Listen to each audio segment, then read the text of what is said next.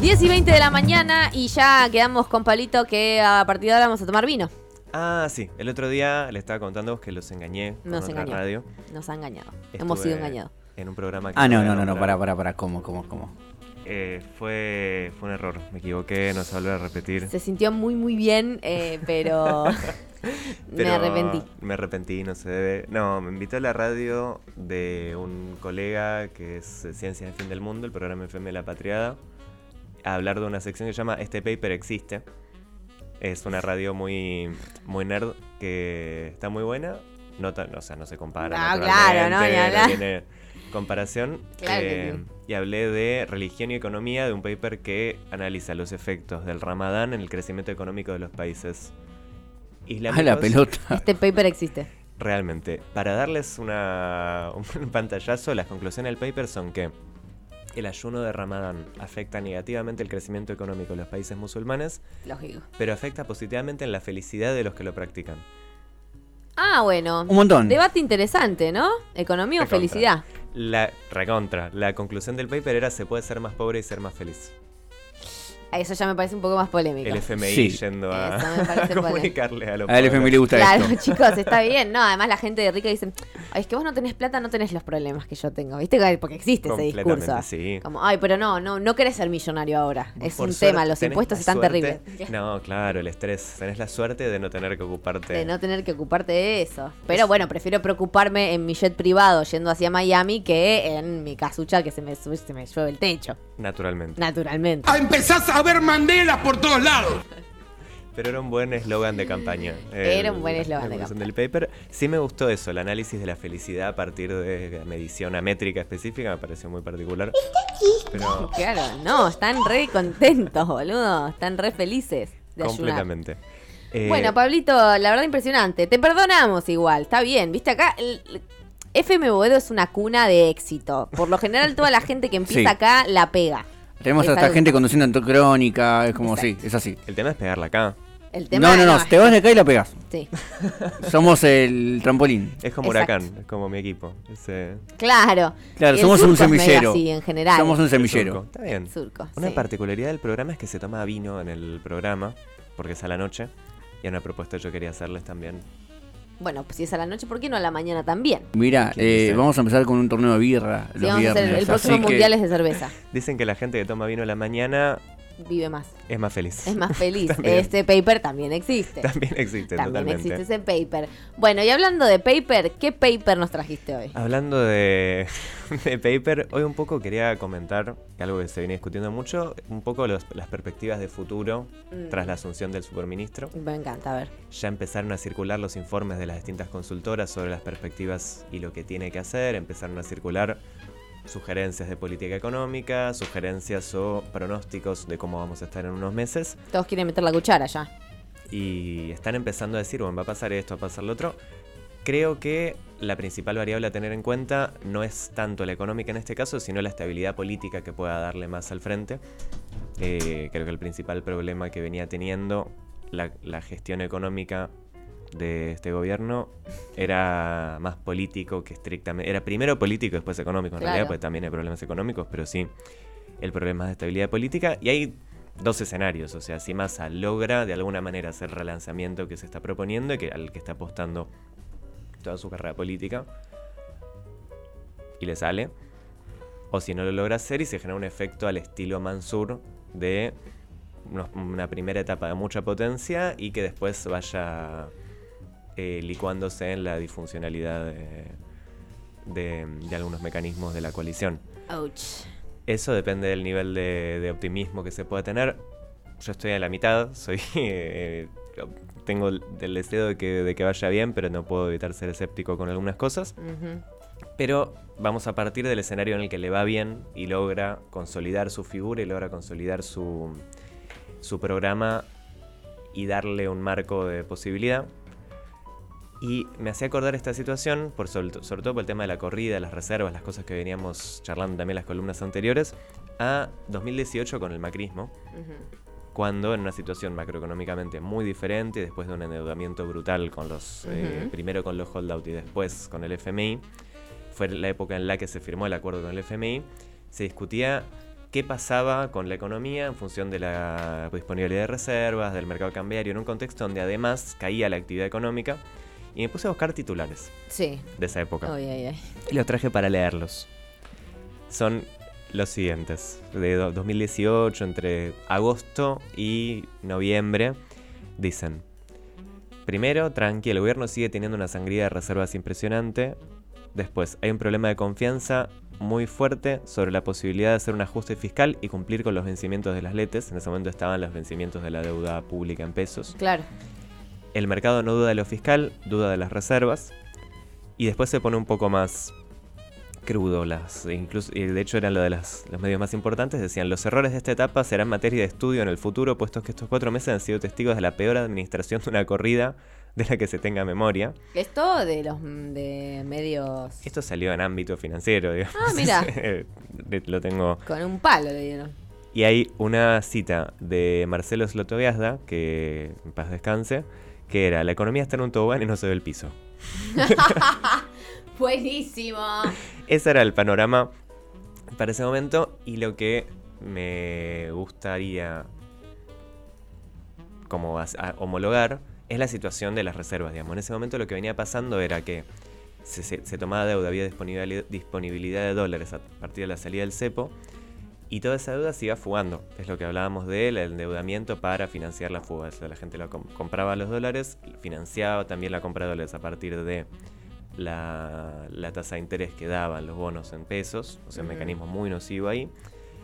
Pero el gobierno iba engrosando las reservas, iba engrosando las arcas, digamos, del Banco Central con crédito, primero con los privados y después con el FMI, cuando el riesgo país no permitía tomar eh, deuda privada, digamos, acceder a los mercados.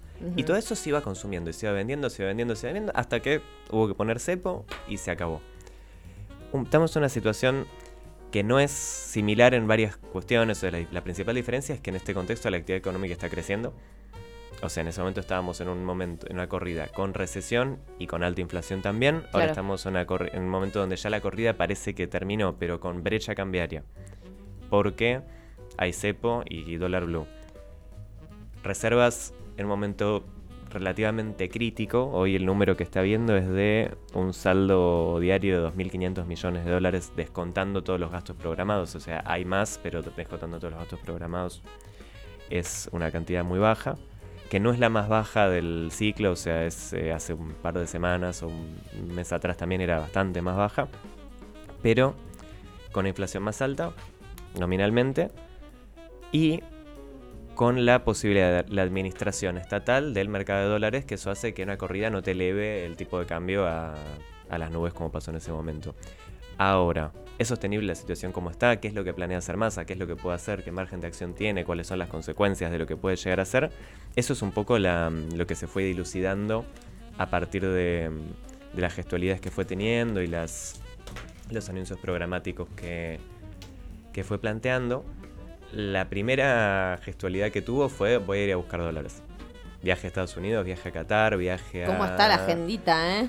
A pleno, hoy se juntó, ayer, eh, hoy ya muy temprano, pero se juntó con el embajador de Estados Unidos en Vaca Muerta, me parece. Está en plan engrosar las arcas del Estado a pleno, se va a juntar con el Club de París si es que ya no lo hizo, está en ese, en ese contexto. Y el ritmo de devaluación que, como fuimos comentando también en columnas anteriores, si el ritmo de devaluación no sigue el ritmo de la inflación o no sigue la tasa de inflación, se genera en términos reales una apreciación del dólar, eh, del peso, perdón, que hace que sea más accesible y pierda su valor relativo con otros bienes. Entonces, comparando con valores anteriores, no es que el dólar está barato, pero sí es un precio que genera este tipo de distorsiones. ¿Por qué? Por un lado, por la especulación con que se pueda apreciar en el futuro, que es lo que genera también en parte eh, la brecha cambiaria, por la posibilidad de acceder o no eh, a, él y la especulación que se genera con la combinación de ambas. Se le decía, se decía al mecanismo del Banco Central para financiar con pesos la compra de dólares indirectamente, un agujero que tuvo que ya fácilmente lo solucionaron, pero que lo normal o lo esperable sería que se vaya devaluando de a poco o que se vaya aumentando el porcentaje mensual de, eh, de devaluación del dólar, sobre todo para intentar minimizar la brecha sin tener un impacto muy duro en los precios. Una devaluación brusca en este contexto sería muy problemática. Pero decís que hay posibilidad que devalúen el peso. Gradualmente. Yo creo que al contrario, no hay eh, margen para que no se vaya devaluando gradualmente. Sobre todo con lo de las tasas de inflación que está habiendo en este momento. Y sobre todo que no sería tampoco conveniente sostener un dólar barato, es una opinión personal y que creo que comparte el gabinete económico, sostener un dólar relativamente barato en un contexto de, como dijo Cristina, festival de importaciones o con muchas importaciones, tanto de energía como de, de insumos para la producción, no es lo conveniente, aprovechando también la herramienta de una administración estatal de la disponibilidad de dólares. O sea que uno puede de repente, que es algo que no, se, no es lo más ortodoxo, no es lo que más se estila, pero segmentar el tipo de cambio dependiendo de cada, de cada sector de la producción. Ahora le hicieron un tipo de cambio distinto a la soja, por ejemplo, que Sí. lo puede vender un poco más caro y accede al dólar para importar em, que se genere, que se, que se habilita. Eso de alguna manera es como la principal definición que creo que están tomando. Salir a buscar dólares y devaluar gradualmente. Devaluar gra- gradualmente me refiero en, en contraposición a un plan de estabiliz- estabilización de shock, que es lo que están pidiendo en general los agentes de la economía, de devaluación brusca, ajuste fiscal brusco, digamos. Que eso, en- no solamente en términos sociales sería muy problemático, sino que además no daría resultado. Claro. O sea, no, no solamente. Porque hay mm, una costumbre dentro del pensamiento económico de aconsejar medidas que si salen mal el costo lo paga el que... La el gente, que- ¿no? Como bueno, pero era lo que había que hacer, no sé. Claro, lo que había que hacer y no está, no, no hay ninguna señal de que eso tampoco vaya a generar un beneficio en el futuro. O sea, hay sacrificios que uno puede hacer diciendo, bueno, en el futuro esto vale la pena, vamos a estar mejor. Como yo creo que es hoy sostener el cepo. Sostener el cepo es un problema, no es algo que sea elegible, pero creo que es la única manera de sostener una estabilidad Mm. relativa de, de la economía del país. Ahora, Mm. un plan de estabilización de shock con un costo social enorme, con un costo inflacionario enorme y sin la garantía de que vaya a funcionar, que es un poco lo que intentó hacer el macrismo y empezó a ver que se estaba yendo al pasto también, no le conviene A nadie. a nadie y es preocupante el clima que existe, eh, que se genera alrededor de eso.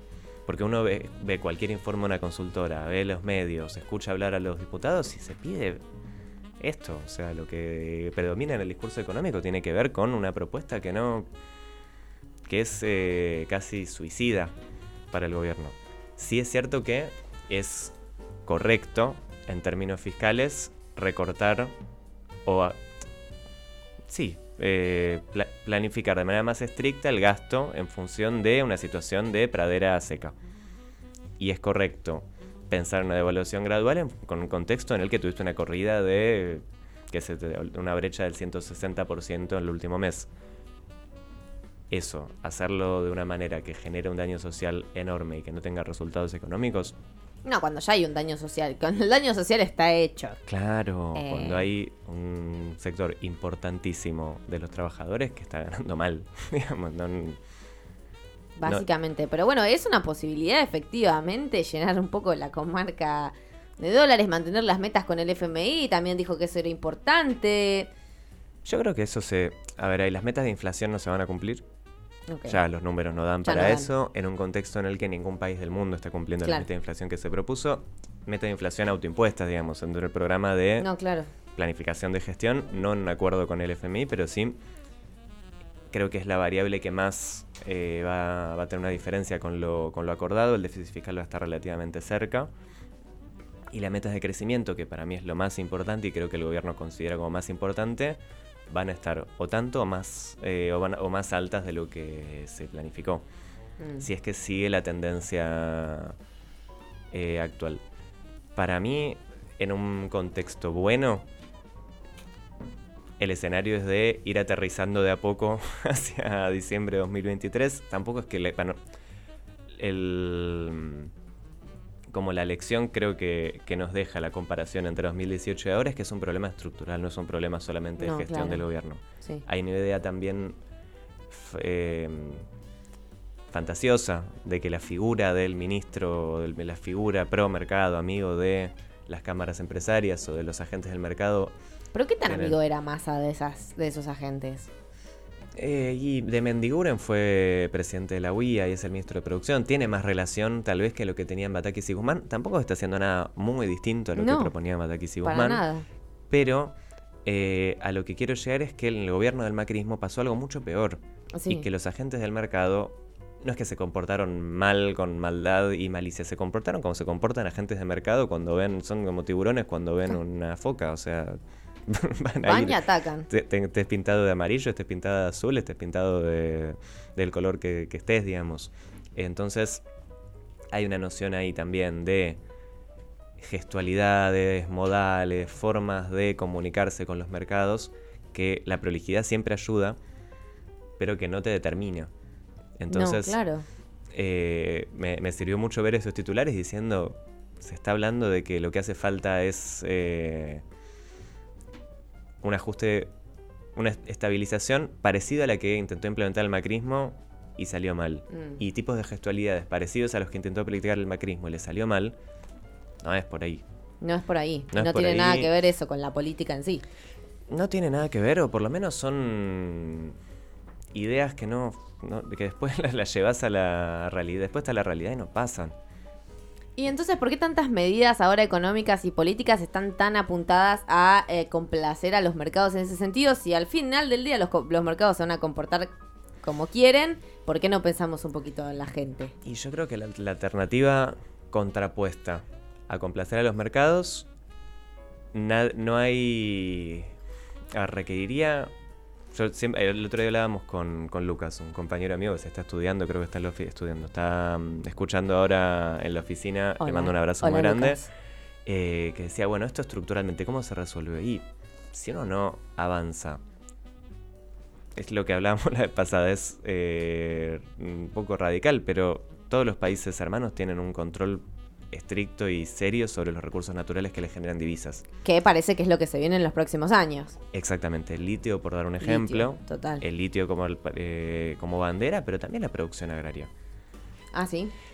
En la Argentina hubo un proceso de acumulación y de apropiación de las riquezas de la tierra hace 250 años, 200 años, que, sí, 250 años en adelante, que genera una estructura productiva que depende de la renta oligárquica, digamos, la renta aristocrática, para el funcionamiento eh, estructural. Entonces, no es normal o no es... eh, no digo no es viable, pero no... No se puede depender siempre, o no se puede depender estructuralmente, de las decisiones de producción del mercado. Digamos, el mercado es un excelente mm, operador, un pésimo amo, eh, es un excelente súbdito, un pésimo amo, si uno no tiene más control sobre esas variables y sobre las, sobre todo si son estratégicas para la producción y para el desarrollo económico, eh, no es fácil. El peronismo lo que hizo en su momento fue hacer el IAPI, que era un instrumento que controlaba el comercio exterior, los productores le vendían al IAPI, el IAPI exportaba y después devolvía, que no es, eh, no, no es tampoco lo más ortodoxo, ni es tampoco una demanda que esté actualmente No, pero intermediaba en ese intercambio, digamos. Exactamente. Y tampoco terminó resolviendo el problema de, de las divisas y la restricción externa, digamos. Claro. Y yo no creo que una expropiación de los medios de producción rurales eh, resolvería tampoco el tema de la producción.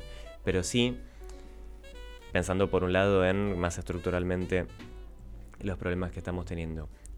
Y por el otro, lo que habla Cristina de la economía bimonetaria y la dependencia del dólar tiene mucho peso en esto, porque la demanda de dólares no es estrictamente para el consumo, o sea, el problema de, la, de las importaciones no es de los bienes de consumo, Mm, sino particularmente los bienes intermedios, que son los que te condicionan para el crecimiento. claro.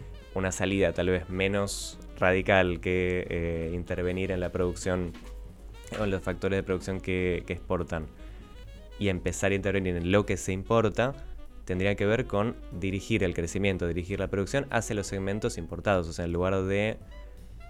O en lugar... No, Sí, no, pero, no necesitar tantos bienes intermedios, sino que se produzcan directamente acá. Exactamente. Generar un proceso, generar un recorrido de sustitución de bienes importados que se hizo a lo largo de la historia argentina en realidad muchas veces. Nunca se logró, a, o sea, se le dice eh, proceso de sustitución de De importaciones inconclusa. El argentino porque nunca terminó de, sostenerse, por, por un lado por los vaivenes de la economía, por otro por los mismos problemas de la restricción externa y por el tercero porque nunca se terminó de definir con qué eh, características hacerlo, si era para bienes intermedios, si es para bienes pesados, si es para bienes de consumo. Inicialmente, Claro, porque esos, tal vez estoy diciendo una burrada, pero digo, por ejemplo, para todo lo que es la explotación de recursos naturales, es difícil tal vez garantizar eso, ¿no? Porque se necesita toda una tecnología y todo un gasto que tal vez termina siendo contraproducente. O que puede el- llegar a tardar mucho tiempo en, es en que, genere una ganancia. Depende cómo y de qué manera. Es el famoso know-how. Claro. que es por lo que Evo Morales en su momento hizo un acuerdo con una empresa alemana para la Claro. explotación de litio. Claro. No es inviable. Vaca Muerta lo mismo. Vaca Claro. Muerta se está haciendo, se está acordando con eh, inversores extranjeros para incorporar precisamente eso. Em, pero tiene que ver con ir apuntalando en la cadena de los bienes que se van importando, sobre todo los insumos para la producción. Dirigir hacia eso es algo que se hace igual. Pero para mí, o desde. eh, no, gracias. Que tomé todo. temprano a estudiar y estuve to- toda la mañana tomando. mates. Sí, sí, sí, sí, sí, es demasiado. Em, tienen que ver con la planificación estratégica de eso. Y hay, sobre todo, digo, pensando en alternativas viables, son muchas y hoy no hay mucho margen, pero en el mediano plazo hay un montón de caminos que la Argentina puede tomar económicamente. Pero requiere eso, planificación estratégica y no encontrarse con los mismos problemas cada 3, 4 años por la ausencia de un programa. Mm. Yo creo que... Cambia el gobierno y cambia el programa. Cambia el gobierno, cambia el programa y los gobiernos tampoco asumen con una línea programática de mediano plazo. Todas las. Creo que todos los gobiernos tuvieron una especie de think tank estatal de pensar Argentina 2030, pensar Argentina del futuro. Ahora es Argentina futura, en su momento era Argentina 2030. Es verdad.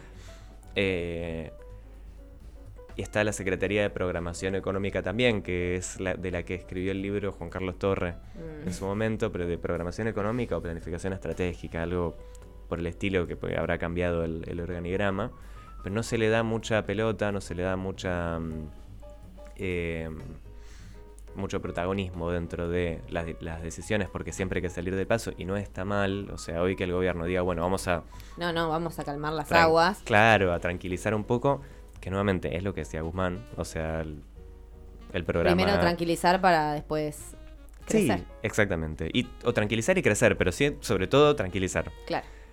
Tiene que ver con una economía que está permanentemente en crisis y se vuelve muy difícil de, mm, de pensar en el mediano plazo, no solamente desde el Estado, sino desde la inversión en general y desde la, la planificación de la producción de todos los actores de, de la economía.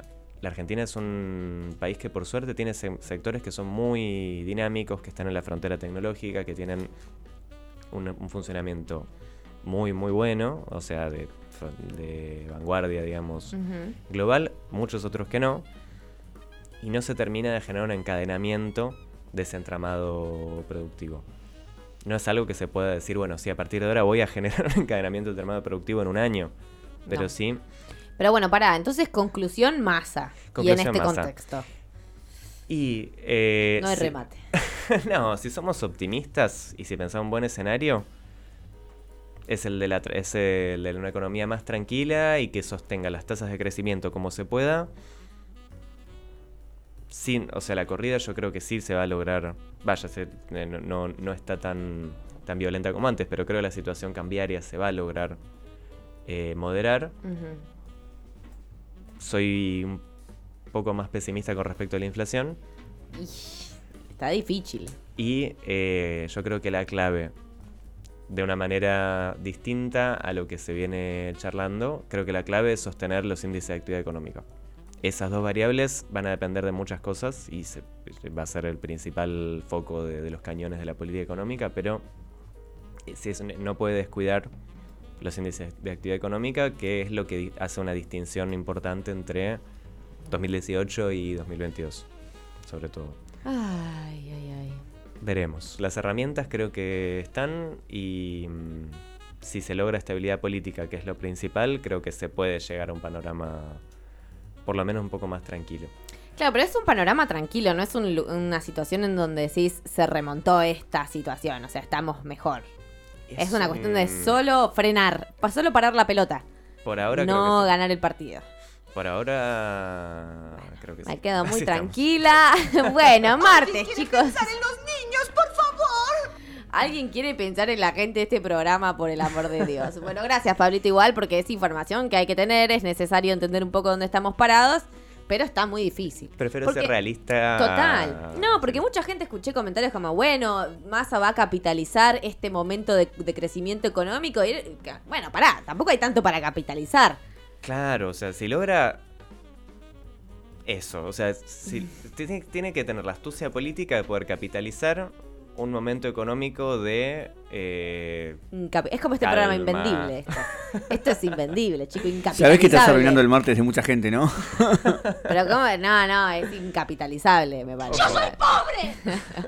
Ojo, un escenario de tranquilidad y llegar tranquilos a diciembre de 2023, no sé si es necesariamente malo.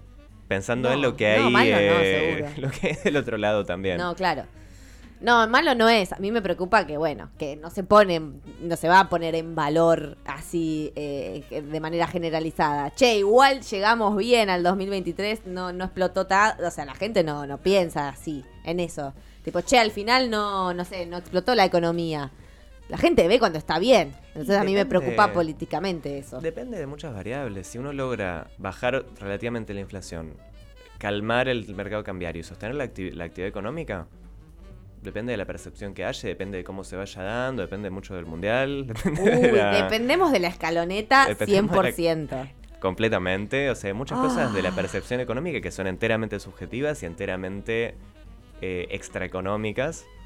Y tiene que ver con el clima que se genere. Lo importante es que las variables, este, por lo menos que no haya problemas, digamos, que, no, que se pueda calmar el frente cambiario, que se pueda moderar la inflación y sostener la actividad. Sería un escenario donde por lo menos tenés pasto para jugar. O sea, Sí. tenés la, la- crece un poquito de verde para, para hacer otra Para cosa. discutir otras cosas, además, ¿no? Porque si no, la discusión política termina girando alrededor de las visiones económicas y. Una buena todos. gestión económica sería una gestión donde se hable menos de economía en lo cotidiano. Totalmente. Y con esa conclusión, vamos a ir un corte. No se vayan a ningún lado. Gracias, Pablito. Como siempre, un placer. Estrenando martes. Es Igual esto era el lunes peor. Te digo, prefiero martes. ¿No? Que- No sé, ¿eh? no sé. Ah, El martes es una porquería ya por sí, pero está bien que es meter toda la difícil, porquería ¿no? junta. Está bien, está bien. Está- Pobre Pablito. Yo ahí. No, no, acá Marisa dijo algo muy bueno que es que eh, Pablito como que trae todas las pálidas, todo, digo, pero dice con buena cara, viste bien. Claro, tipo. te lleva al mundo del horror, pero transmite mucha paz. Completamente. Paz, Ahí está. paz y horror. Es el Paz lema. y horror. Eh, no se vayan a ningún lado. Hasta las 12 seguimos acá, ¿eh?